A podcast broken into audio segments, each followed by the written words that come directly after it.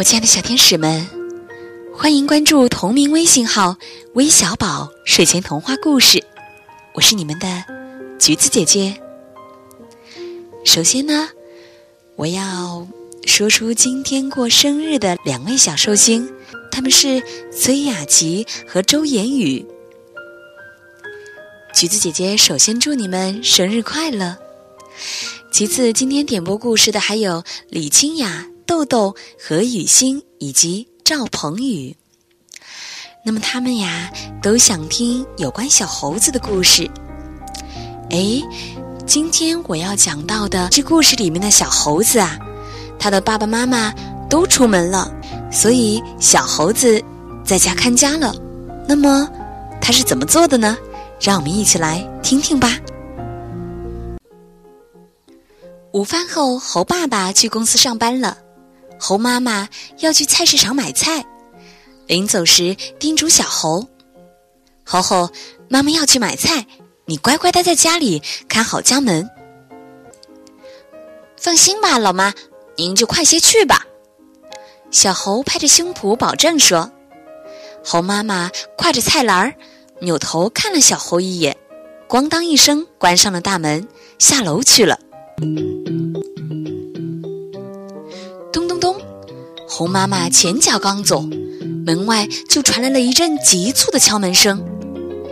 小猴侧耳细听，的确是有人在敲他家的门。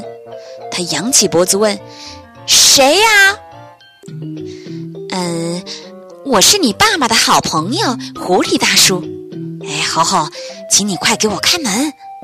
门外有人催促着。狐狸大叔，我怎么没听爸爸妈妈提起过他呢？小猴顿时警觉起来，爸爸妈妈平日里叮嘱他的话又回响在他的耳边。遇到不认识的人，不要轻易给他开门。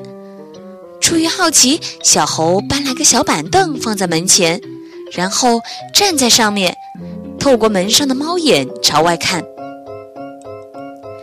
门外站着一个拎着精致小包的灰色狐狸，他的眼珠子正滴溜溜的直转。小猴心想：他该不会是想来骗我什么东西的吧？小猴礼貌地朝门外大声地说：“嗯，对不起，我不认识你，不能给你开门。”门外传来几声踢门声后，就再也没有声响了。